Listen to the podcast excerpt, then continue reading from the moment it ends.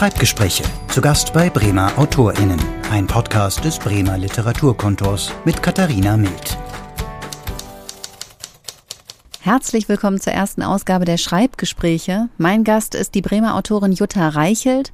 Und weil gerade Corona ist, sind wir ausnahmsweise nicht bei dir zu Hause, Jutta, sondern im gut gelüfteten Bremer Literaturkontor. Weil hier können wir nämlich die Abstände besser einhalten. Und deshalb hören wir aber auch im Hintergrund ein bisschen vom Viertelleben und auch die ein oder andere Bahn vorbeifahren. Jutta, du bist Schriftstellerin und dabei ziemlich vielseitig unterwegs. Du schreibst Romane, Erzählungen, Essays, du bloggst, du leitest Schreibwerkstätten und Schreibprojekte, also du machst wirklich viele verschiedene Dinge. Aber in ganz vielen Texten beschäftigst du dich mit dem Leben, mit dem Lebenssinn, mit Lebensgeschichten auch. Würdest du das so unterschreiben? Ja, also genau, mit dem, ich glaube, mit dem Erzählen von Lebensgeschichten auf ganz unterschiedliche Weise. Ja. Ich glaube, das ist so ein bisschen der rote Faden. Ähm, ja. Ja, weil nämlich auch dein aktuelles Projekt, da geht's auch darum, oder? Magst da du mal erzählen? Ja. Total darum. Und da geht's um eine eigentlich wiederum spezielle Form, nämlich um etwas, was ich Lebensgeschichtslosigkeit nenne. Also da geht's um Menschen, die eben nicht so ohne weiteres ihre Vergangenheit, die Ereignisse ihres Lebens in die Form einer Geschichte bringen können. Und zwar nicht nur vorübergehend, meine ich, sondern dauerhaft eigentlich oder über sehr lange Zeiträume. Und ich nutze dafür den Umstand, dass ich selbst so jemand bin, die nicht so ohne weiteres über sich Auskunft geben kann, was mir erstaunlicherweise auch gar nicht, also erst vor ein paar Jahren klar geworden ist, auf wie viele Fragen ich eigentlich keine Antwort habe. Das habe ich dann einfach zum Anlass genommen, ja, ein Buch zu schreiben über dieses Phänomen und ich wollte eigentlich vor allem selber herausfinden, was da eigentlich los ist, was genau eigentlich das Problem ist. Und ja, da bin ich jetzt relativ weit schon mit gediehen und habe im Zusammenhang mit diesem Text mich insgesamt interessiert eben auch für die Lebensgeschichten anderer. Genau, ich habe Geschichten gesammelt von Menschen, die sich so ähnlich wie ich sehr über sich selber geirrt haben. Und ja, ich glaube, dass ich da ähm, mittlerweile ganz interessante und erstaunliche und ich glaube auch für andere hilfreiche Erkenntnisse gewonnen habe, die jetzt alle in dieses Buch einfließen. Ja. Aber äh, was meinst du genau mit, das war, wie hast du es genannt, das Unvermögen, die eigene Lebensgeschichte zu erzählen? Mhm. Ähm, liegt das an einem Fehlen der Erinnerung oder also was meinst du da genau? Genau, das, das kann ganz unterschiedliche Gründe haben. Fehlende Erinnerungen können ein Grund sein. Und ich habe tatsächlich bei mir selber auch lange Zeit gedacht, das wäre der Hauptgrund, weswegen ich meine Geschichte oder über, über mich nicht so ohne weiteres reden kann und habe dann festgestellt, das habe ich gedacht. Und der andere Grund habe ich gedacht, ist so Beschämung. Das denkt man ja schnell, wenn es um das Thema geht dass Leute eben zwar eigentlich sagen, theoretisch sagen könnten, aussprechen könnten, was da gewesen ist, aber es eben dann faktisch nicht können, weil es sie beschämt. Das sind eigentlich so die beiden Dinge, die einem, glaube ich, als erstes einfallen, Scham und Erinnerungsprobleme. Und so war das bei mir auch. Und dann habe ich aber eben festgestellt, irgendwann wusste ich, was passiert ist und ich, es hat mich auch nicht mehr so beschämt. Und ich konnte aber immer noch nicht das alles unterbringen. Und ich glaube, das hat zu einem großen Teil damit zu tun, dass Geschichten, eben, und das gilt auch für Lebensgeschichten, immer auch kausale Verknüpfungen vornehmen. Also das gehört einfach zum Wesen von Geschichten, dass wir sagen, das eine ist passiert, weil vorher das andere passiert ist. Und es gibt Menschen, für die ist das alles ganz unklar, wie die Dinge in ihrem Leben zusammenhängen. Und für die ist auch unklar, was die Personen, die Figuren, würde man in der Geschichte sagen, was die eigentlich umgetrieben hat. Und auch das macht das Erzählen ganz schwierig wenn wir keine Vorstellung davon haben, was die Motive der Menschen waren, die sich, sagen wir mal, unsere Eltern so oder so verhalten haben. Mm. Und das liegt ja so ein bisschen in der Natur des Menschen, dass er immer erklären will. Ne? Also zu, zu dieses Zusammenhänge herstellen und Gründe finden, kausale Zusammenhänge finden, das ist ja was, was uns, glaube ich, so ein bisschen innewohnt. Das, das ist so und es ist eben, und ich glaube, das ist auch was, was sich Menschen, die jetzt nicht gerade professionell mit Geschichten zu tun haben, oft nicht klar machen. Es ist eben auch wirklich ein ganz zentrales Bauprinzip von Geschichten. Wenn ich in Schreibwerkstätten mit Menschen an ihren Geschichten arbeite, dann ist das immer ein ganz wichtiger Punkt zu gucken, ob die einzelnen Handlungs- Schritte wirklich einen kausalen Zusammenhang haben, ob, ob es da Verbindungen gibt. Und die Qualität einer Geschichte hat eben oft genau damit zu tun, dass das eine aus dem anderen folgt. Es gibt so ein berühmtes Beispiel von E.M. Foster, das geht so, dass der König stirbt, dann stirbt die Königin. Und er sagt, das ist keine Geschichte. Mhm. Aber der König stirbt und dann stirbt die Königin aus Kummer, könnte der Keim einer Geschichte sein. Mhm. Also in dem Moment, wo es einen Zusammenhang gibt, wird es interessant. Mhm. Und wenn wir eben diese Zusammenhänge nicht herstellen können, oder wenn die uns selber ganz undurchsichtig sind, wenn uns undurchsichtig ist, warum wir überhaupt so gehandelt haben, wie wir gehandelt haben, dann wird es schwierig mit dem Erzählen. Mhm. Ja, und wenn es um das Erzählen von realen Lebensgeschichten geht. Ich meine, bei fiktiven könnte man sich auch einfach irgendwelche kausalen Zusammenhänge mhm. ausdenken. Wie löst man jetzt das, das, Dilemma bei den realen Lebensgeschichten, die man vielleicht erzählen will? Mhm. Muss man, kann man das überhaupt selber erzählen oder muss ich mich vielleicht auch vorher dann eine Psychoanalyse unterziehen, um das machen zu können? Oder was ist da die Lösung? Das ist eine schwierige Frage. Ich, ich glaube schon, dass es bei manchen Lebensgeschichten hilfreich ist, ähm, wenn man sich selber und die eigenen Motive des Handelns in einem therapeutischen oder welchen Rahmen auch immer ähm, sich ein bisschen genauer angeguckt hat oder jedenfalls gerade dann, wenn es so sehr erstaunliche Wendungen gibt.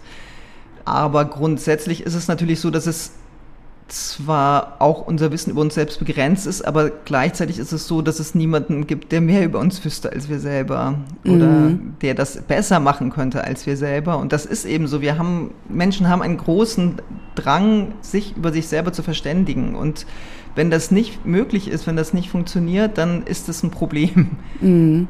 Es gibt auch noch andere Probleme, auf die ich gestoßen bin. Auch das hätte ich gar nicht so, das war mir nicht so klar. Und das hängt damit zusammen, wenn wir etwas erlebt haben, was den Vorstellungen vieler anderer Menschen widerspricht, davon, wie irgendetwas ist. Also zum Beispiel, wie talentiert Menschen sein müssen, um Schriftstellerin werden zu können. Also diese Talentfrage ist so, so finde ich, ein ganz schönes Beispiel. Ganz viele Leute denken, dass Talent unglaublich wichtig wäre. Und ich bin ganz fest davon überzeugt, dass ich nicht besonders viel Talent besitze oder besessen habe. Ich, ich würde eigentlich sagen, ich finde mittlerweile habe ich ziemlich viel Talent, aber als ich angefangen habe zu schreiben, hatte ich ziemlich wenig Talent. Und, okay. Ähm, das widerspricht aber sehr den Vorstellungen, die viele Menschen haben über die Bedeutung von Talent. Also es gibt wirklich ganz unterschiedliche Möglichkeiten, weswegen das Erzählen von Lebensgeschichten scheitern oder schwierig werden kann. Ja. Ja eine Schwierigkeit stelle ich mir vor, ist ja auch so diese, die Entscheidung zu treffen, schreibe ich jetzt autobiografisch oder autofiktional. Also mhm. dieses autofiktionale Schreiben ist ja auch was, womit du dich auch beschäftigst. Mhm. Ich habe gesehen, du hast dieses Wintersemester an der Universität Bremen auch einen Lehrauftrag ja. zu diesem Thema. Und ja, da gibt es ja auch große Diskussionen drüber, was ist autobiografisch oder wo endet Autobiografie und wo beginnt autofiktionales Schreiben, mhm. weil die Grenzen verschwimmen und mhm. also sowieso die Wahrheit zu finden und niederzuschreiben. Also das ist ja auch immer beeinflusst halt von der persönlichen Sicht auf die mhm. Dinge, so, ne? Also von daher, mhm. also, aber man hat ja trotzdem, man geht trotzdem mit so einem Wahrheitsanspruch irgendwie an, an mhm. diese Sache, denke ich oft. Ne? Also so an dieses autobiografische Schreiben, das stelle ich mir auch als Schwierigkeit vor, mit so einem Wahrheitsanspruch da unterwegs zu sein. Ja, ja. Glaub, mhm.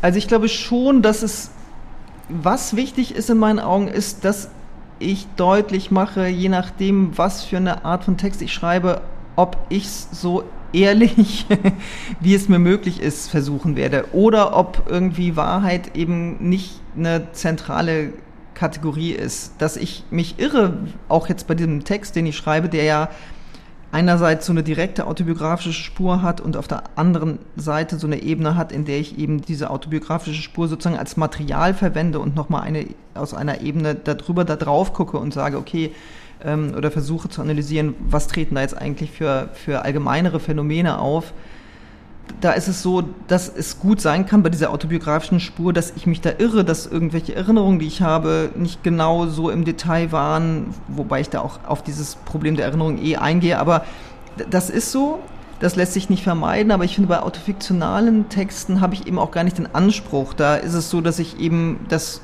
Teile meiner Biografie nehme, aber sie eben so verwende, wie es unter dramaturgischen Aspekten jetzt zum Beispiel ähm, besonders mir gut oder sinnig erscheint und einfach auch sie mit fiktiven Momenten mische.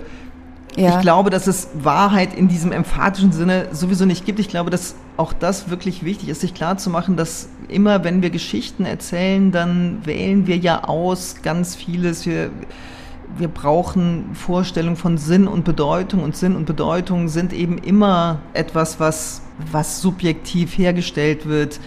Ähm, das, was tatsächlich sozusagen objektive Ereignisse in unserem Leben waren, mhm. Ähm, das macht eigentlich gar nicht das aus, was uns wiederum so sehr prägt. Also, und das würde die Leute wahrscheinlich auch nicht interessieren. Genau. ja.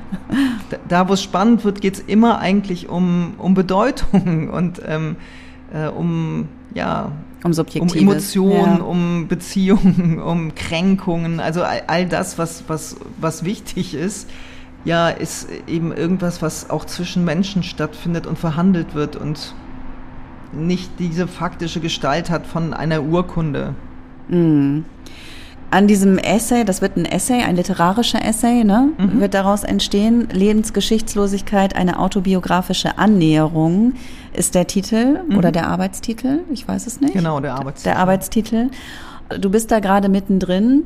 Mhm. Daran zu schreiben, magst du uns mal erzählen, wie sieht das Schreiben bei dir aus? Also wann schaffst du es zu schreiben und wo machst du das? Wie sieht deine Arbeitsumgebung aus?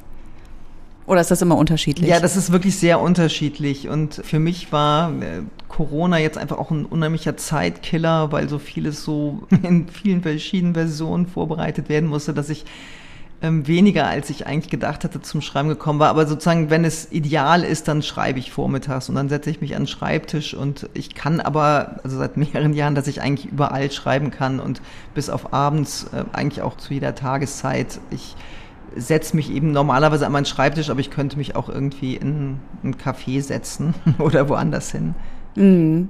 Und wo machst du es am liebsten? Am liebsten sitze ich am Schreibtisch. Und hast du wenigstens einen schönen Blick von da oder bist du dann total konzentriert auf das Schreiben und auf den Schreibtisch? Ich habe einen schönen Blick auf zwei Regale, in denen Bücher stehen, die ich schätze und auch zwei Bretter voller Bücher, die ich für diesen Text wichtig finde. Ich habe ein Regal hinter mir, da stehen andere Bücher, die ich gerne in meinem Rücken habe. Ja. Wie viel Raum hast du denn im Moment zum Schreiben? Also wie viel Raum nimmst du dir, gibst du dir? Also du meinst zeitlich, ne? Ja. Ja, also wenn es ganz gut ist, dann ist es so, dass ich die halbe halbe Zeit zum Schreiben habe und die andere Hälfte für alles andere. Normal ist eher ein Drittel, zwei Drittel und, und manchmal ist es richtig doof und dann ja, ist es noch weniger. Mm. Und alles andere sind seine sonstigen Projekte sozusagen. Genau, die Projekte und die, die Werkstätten. Und hast du irgendwelche Rituale, Maskottchen, also irgendwelche, weiß ich nicht? Nein. Ne, gar nichts? Nein. Also einfach setz dich hin und schreibst. Ja, genau. okay. Der Essay, der literarische Essay ist das, woran du jetzt gerade schreibst. Zuletzt hast du aber ein anderes Heft veröffentlicht, wie ich Schriftstellerin wurde. Mhm. Wie bist du denn zum Schreiben gekommen? Wie bist du Schriftstellerin geworden? Ja, also das ist eine dieser Fragen, die ich eben eigentlich lange Zeit gar nicht gut beantworten konnte und auch bis jetzt nicht so richtig gut beantworten kann. Deswegen, das war eine, ähm, ein Grund, diese kleine Auskopplung zu machen. Eine Freundin von mir hat gesagt, irgendwie, dass ich da mit dem großen Text irgendwie einen kleinen, äh, einen roten Teppich ausrolle. Das finde ich ein total schönes Bild. Ich bin Schriftstellerin geworden eigentlich, glaube ich, weil ich mich an einem Punkt in meinem Leben befunden habe, wo es nicht mehr so richtig weiterging. Und eigentlich war das ein bisschen so eine Flucht. Also ich hatte viele Semester Soziologie studiert und hatte mehrere Semester lang erzählt, dass jetzt das Diplom unmittelbar bevorstünde. Und ich, dann irgendwann habe ich auch erzählt, dass ich eine Diplomarbeit schreiben würde, obwohl ich für die eigentlich nur ein Thema hatte. Und das stimmte alles nur so halb. Also ich hatte ganz viele angefangene Hausarbeiten und wenn ich die alle zu Ende gebracht hätte, dann hätte ich auch mit der Diplomarbeit anfangen können. Aber das war alles, alles irgendwie, äh, ähm, klappte das nicht, ohne dass ich selber gewusst Das ist ein schönes Beispiel, ähm, ohne dass ich selber wusste, warum. Ja. Weil ich eigentlich äh, zunächst als hoffnungsvolle Studentin galt und mir die Hippie-Jobs äh, aussuchen konnte, die mir angeboten wurden. Das irgendwie war der Start sehr gut und ich äh, wusste selber eigentlich wirklich nicht, was passiert ist, dass ich dieses blöde Diplom nicht hinbekam oder überhaupt es nicht hinbekam, mich hinzusetzen und diese Hausarbeiten zu schreiben. Genau, und dann war das eigentlich, glaube ich, wie gesagt, so eine ich, ich war in einer bisschen ausweglosen Situation und auf einmal dachte ich, Mensch, vielleicht sollst du mal versuchen zu schreiben, literarisch zu schreiben. Und das war eigentlich wirklich bekloppt, weil ich hatte bis dahin nichts geschrieben. Ich hatte auch keinen Wunsch, bis dahin verspürt, Schriftstellerin zu werden. Ich hatte keine Kurzgeschichten, keine Romananfänge. Ich wirklich so, das ähm, mm. war wirklich ein bisschen wahnsinnig. Und ja, dann habe ich das halt versucht, dann habe ich so für mich und für andere gesagt, ja, ich mache das jetzt mal ein Jahr lang und gucke, ob da irgendwie was bei rumkommt. Und in diesem Jahr ist eigentlich nicht sehr viel bei rumgekommen, aber ich hatte schon das Gefühl, dass das ist, das ist eigentlich toll, das würde ich gerne, das würde ich gerne können oder lernen oder so würde ich gerne viel Zeit verbringen, indem ich am Schreibtisch sitze und schreibe, wovon, wie gesagt, in diesem Jahr noch gar nicht so viel die Rede war. Ich habe in diesem Jahr versucht, eine einzige Idee, die ich hatte, zu Papier zu bringen. Also ich wusste, ich hatte gelesen, dass es sinnvoller wäre, mit Kurzgeschichten zu beginnen, aber ich wollte einen Roman schreiben. Und dann habe ich diese Geschichte, die ich im Kopf hatte, aufgeschrieben und war völlig verblüfft, dass es nur 18 Seiten waren. Hm. Und ich verstand auch nicht, was da los war. Also warum dieser Stoff, von dem ich wusste, dass der nicht gering schmaler ist als der Stoff, der viele Romane füllt, warum ich, aber ich wusste nicht, was da fehlt. Mhm. Ähm, genau, und so fing es irgendwie an. Und auch das kann ich sagen, ist für mich bis heute ein bisschen rätselhaft, wie diese bisschen verrückte Idee, die eine Flucht war, weil ich einfach nicht weiter wusste, wie die eigentlich zu einem so guten Ende hat führen können. Mhm. Wie es jetzt für mich so der Fall ist. aber du siehst dich hoffentlich noch nicht ganz am Ende. Nein, nein, aber, aber zumindest, also dieses, nein, nein, nein, gar nicht, ja. aber, aber dass es eben überhaupt zu einem, zu einem guten Zwischen... Zwischenende. Zwischenende, Zwischenfazit hat kommen können. ja. ja. Du hast eben gesagt, du konntest dir dann aber relativ schnell gut vorstellen, dass du einen Großteil deiner Zeit damit verbringst. Mhm. Also das hat dir irgendwie, das hat dich gereizt, ja. auf jeden Fall, das Schreiben. Kannst du sagen, was es genau war, was du daran reizvoll fandst? Ich glaube, dass eine Sache daran wirklich war, das hört sich echt ein bisschen blöd an, aber ähm, ich glaube, dass ich das toll fand, alleine am Schreibtisch zu sitzen.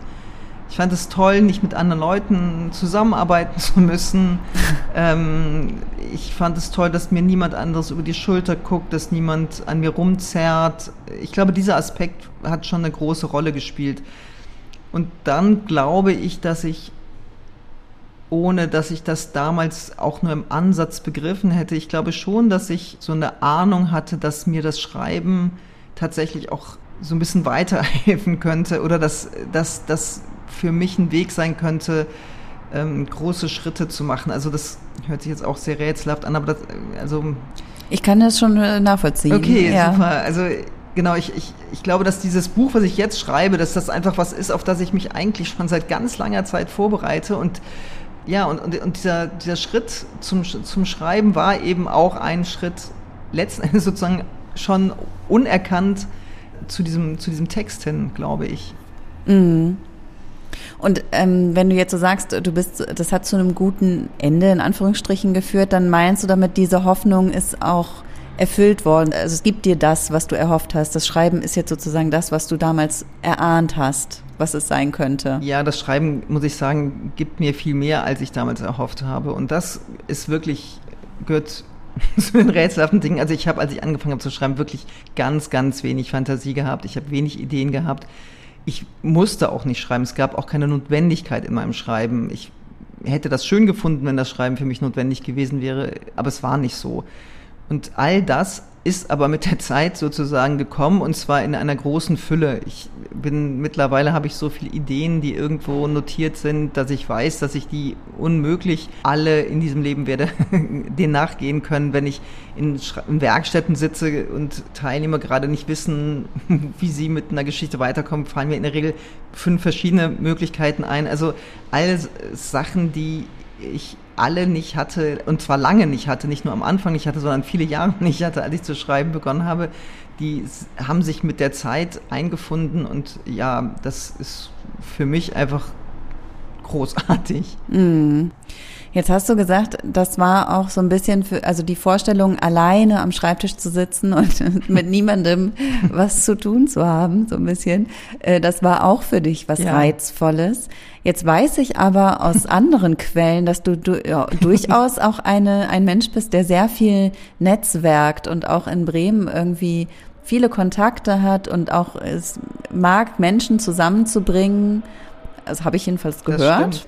Und ja, welche Bedeutung haben denn, also trotz dieser, das ist ja ein Teil deiner Persönlichkeit vielleicht, also sage ich jetzt, behaupte ich jetzt einfach mal so, mag das Einsame, aber ein anderer Teil von dir mag ja offensichtlich auch das, äh, das Gesellige oder das stimmt. Das, ja? Ja, das stimmt absolut. Genau. Es ist, die große Kunst ist das irgendwie äh, in eine gute Balance zu bringen und da bin ich sicherlich noch sehr ähm, auf der Suche nach, aber ja, ich, das ist schon so genau ich, ich mag es auch sehr, dann Ausflüge ähm, zu machen und mit anderen zusammenzuarbeiten und ähm, ja. ja. Und in deinem Schreiben, welche, welche Bedeutung haben da Freunde, Verbündete für dich und also wie sehr gehst du auch mit anderen, mit Kolleginnen äh, in Austausch über das, was du machst? Das ist ein, ein ganz, die haben eine ganz große Bedeutung und ich glaube auch, dass die Tatsache, dass aus mir dann tatsächlich irgendwann eine ganz vernünftige Schriftstellerin geworden ist, hat ganz viel damit zu tun, dass ich dann vor über zehn Jahren, glaube ich, drei Frauen kennengelernt habe bei so einem Schriftstellertreffen im Allgäu. Irrsee, Pegasus heißt das. Da treffen sich immer Anfang Januar, kann man sich bewerben und dann wird man womöglich eingeladen und alle schreiben zu einem Thema Texte und dann werden die diskutiert und da habe ich drei Frauen kennengelernt und mit zwei von denen bin ich noch immer ganz eng befreundet und mit den, diesen drei Frauen haben wir dann zwei Jahre lang uns wechselseitig unsere Texte sehr, sehr intensiv ähm, hin und her geschickt und besprochen und ja, sehr, sehr fein lektoriert. Und dieser Austausch und diese ganz genaue Lektüre, das hat mir wahnsinnig äh, weitergeholfen und hat mich wirklich zu einer viel, viel besseren Autorin gemacht, als ich vorher war und mit denen ist das ist auch immer noch so. Also die kriegen auch immer noch, müssen die meine Texte lesen und es sind dann nochmal hier zwei, vielleicht drei Leute dazugekommen, aber das ist für mich ganz, ganz wichtig. Ja, spannend. Weil ich kann mir vorstellen, ähm, es ist ja auch gerade am Anfang bestimmt auch schwer mit so eigenen Texten. Das ist ja auch immer was sehr, sehr Persönliches. Man hat wahrscheinlich auch Angst vor der Kritik, aber das gehört für dich auf jeden Fall dazu. Das Oder spielt diese Angst bei dir auch eine Rolle? Ja, also ich hatte schon manchmal Angst, dass das einfach richtig schlecht ist oder dass es so peinlich so sein könnte. Aber das war natürlich ein bisschen auch ein Vorteil von dem, was ich eben erzählt habe, dadurch, dass ich eigentlich wusste, dass ich gar nicht so großartig talentiert bin für diese Sache.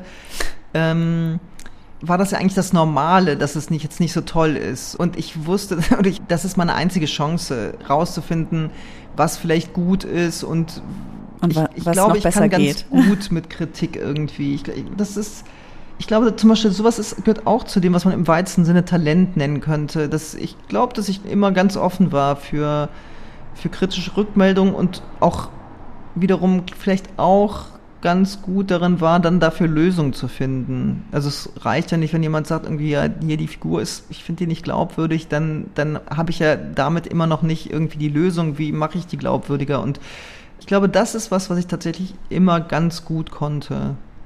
Mm. Und dieser Punkt Talent, also du betonst das ja schon auch immer so ein bisschen, dass du der Meinung bist, du selber hättest ja auch kein Talent gehabt, ursprünglich. Wenn du das von dir jetzt so, wenn, wenn man das jetzt so annimmt, dass es tatsächlich so ist, ich kann das nicht beurteilen, dann ist es ja auf jeden Fall was, was man gut lernen kann. Ist, oder? Ja, also es gibt so ein, ich habe mich dann tatsächlich damit irgendwann so ein bisschen beschäftigt, weil es ja was ist, was wirklich gegen die Alltagsvorstellung der allermeisten Menschen widerspricht. Und es gibt so ein ganz tolles Buch über Talent von einem englischen ehemaligen Tischtennisspieler, der für England an den Olympischen Spielen teilgenommen hat und also der Spitzensportler war. Und der kommt aus so einer Gemeinde, die hat sieben Olympiateilnehmer hervorgebracht, was ja schon ein bisschen erstaunlich ist. Mhm. Und das liegt eben natürlich nicht daran, dass es da irgendwelche besonderen genetischen Auffälligkeiten gibt, sondern dass die einen völlig wahnsinnigen Tischtennis, also einen Sportlehrer an der Schule hatten, der denen so eine kleine Tischtennishalle gebaut hat, wo die einen Schlüssel für bekamen und die haben wie die Wilden da Stunde um Stunde trainiert. Und der bringt eben in diesem Buch ganz viele Beispiele dafür, die letzten Endes ähm, und auch wirklich Untersuchungen, die belegen, dass es ganz, ganz viel mit Praxis, also mit, mit dem Umfang zu tun hat. Es gibt so eine ominöse 10.000 Stunden Regel, mhm. ähm, dass man 10.000 Stunden braucht, um in einem Bereich zu einer gewissen Meisterschaft zu bringen. Und der andere Punkt ist, dass man richtig gute ja, Lehrer, Lehrerinnen, Rückmelder, Anleitung braucht so. Und ich glaube, dass das tatsächlich eine ganz große Rolle spielt, dass man gute Rückmeldungen bekommt, dass man es viel macht, dass man offen ist für das, was, was man an äh, kritischen Rückmeldungen bekommt. Ja. Mhm. Und dann kann man schon ganz schön weit kommen. Ja. Meintest du dann so, dass wenn du sagst, du hast, du hattest eigentlich kein Talent dafür, dass du, dass du das in deiner Kindheit und Jugend sozusagen nie geübt hast? Oder meinst du, es gibt tatsächlich sowas Angeborenes, so ein angeborenes Talent, oder ist das Quatsch? Also ich meine, wenn man über Talent redet, dann muss man sich auch fragen, was genau soll das denn eigentlich sein beim Schreiben? Ne? Es mhm. gibt einen, einen, tollen Text, der heißt Talent of the Room. Jetzt fällt mir blöderweise der Autor nicht ein, ähm, aber wenn man das eingibt, ähm, findet man den. Und das ist ein kurzer Text und da schreibt dieser Autor, wie wichtig es ist, alleine mit sich sein zu können für SchriftstellerInnen und wie viele eigentlich an dem Punkt irgendwann scheitern, obwohl sie recht viel andere Sachen mitbringen, weil sie eben nicht Stunden, Tage, Monate, Jahre, also genau das, was ich eigentlich reizvoll fand, weil sie das nicht aushalten, so lange äh, mit sich alleine zu sein. Und es gibt eben ganz viele Dinge, die man braucht, um und die man vielleicht als Talent bezeichnen könnte. Aber bei Talent denkt man ja immer an Sachen, die einfach da sind oder nicht da sind, die unwiderruflich sind, die nicht ein. Ne? Mm. Und ich glaube, dass es eben natürlich gibt es irgendwie sowas. Also das ist gar nicht mein Ziel zu sagen, das gibt es gar nicht. Aber ich glaube einfach, dass es gar nicht die Rolle spielt, dass es uns gar nicht so limitiert, dass wir, wenn wir von irgendwas begeistert sind und es unbedingt machen wollen und ganz viel Zeit und Hingabe investieren, dann, dann kommen wir in den meisten Bereichen damit sehr, sehr weit. Und das Interessante ist, dass die einzigen Menschen, denen ich begegne, die genau dieser Meinung sind wie ich, das sind Leute, die auch in, äh, in künstlerischen Bereichen unterwegs sind oder ich weiß, dass es auch einige Fußballer gibt oder Tennisspieler, von denen ich das schon mal gehört habe, dass sie sagen, also sie waren eigentlich nie die talentiertesten in ihrer in ihrer Altersgruppe. Aber sie haben einfach wie die Wahnsinnigen trainiert. Mhm. Oder sie hatten einen tollen Trainer oder sowas. Also jeder ist seines eigenen Talents Schmied, könnte man sagen. Ja, ein bisschen schon, genau. Ja. Hast du denn auch beim Schreiben oder auch sonst in deinem Leben sowas wie Vorbilder oder Künstlerinnen oder Autorinnen oder Autoren, Künstler, die dich beeinflusst haben besonders in deiner Arbeit? Nee. Oder sind es Bücher, bestimmte Bücher oder? Also ich, ich habe das Gefühl, dass es nichts gibt, was so wichtig ist, wie, wie seins oder ihrs zu finden. Mhm. Also, und ich glaube, dass das was ist, was manche sehr unterschätzen. Und das gibt's in ganz unterschiedlichen Bereichen. Also das gibt's in der, in der Literatur, in der bildenden Kunst, egal. Das, also ich glaube, das zu finden, was einen selber umtreibt und dem dann nachzugehen und da auch mit einer gewissen Scheuklappen unbeirrt das zu verfolgen, das ist, glaube ich, das, das finde ich immer toll, wenn, wenn mir das irgendwo anders begegnet. Ich ja. kann das jetzt gerade gar nicht, ja. Nicht konkret sozusagen genau. festmachen an jemandem, aber ja, ich finde das ganz spannend. Diese, also da spürt man bei dir ja schon eine große Sehnsucht auch nach dem mit sich selbst sein und sich mit sich selbst oder mit der eigenen Geschichte auch beschäftigen, ne? Ja, also genau, also mit dem, was da so ganz ungeklärt ist. Und ich glaube, dass Menschen ganz unterschiedlich mit damit umgehen, wenn ihnen irgendwie verstörende Dinge im Leben widerfahren sind oder wenn irgendwas nicht gut war. Und bei mir ist es eben so und bei manchen anderen sicherlich auch, für mich scheint es ganz zentral zu sein, zu verstehen, was da geschehen ist und dafür Worte zu finden. Und da bin ich jetzt weiter mitgekommen bislang, als ich das lange Zeit zu hoffen gewagt hatte. Und das ist einfach, ja, natürlich toll. Ja. Vielen Dank, Jutta Reichelt, dass du da warst und wir sind gespannt auf alles, was da noch von dir kommen mag. Ganz viel Spaß und Erfolg weiterhin und bis zum nächsten Mal. Schreibgespräche. Zu Gast bei Bremer AutorInnen. Ein Podcast des Bremer Literaturkontors. Mehr Folgen gibt es auf literaturkontor-bremen.de.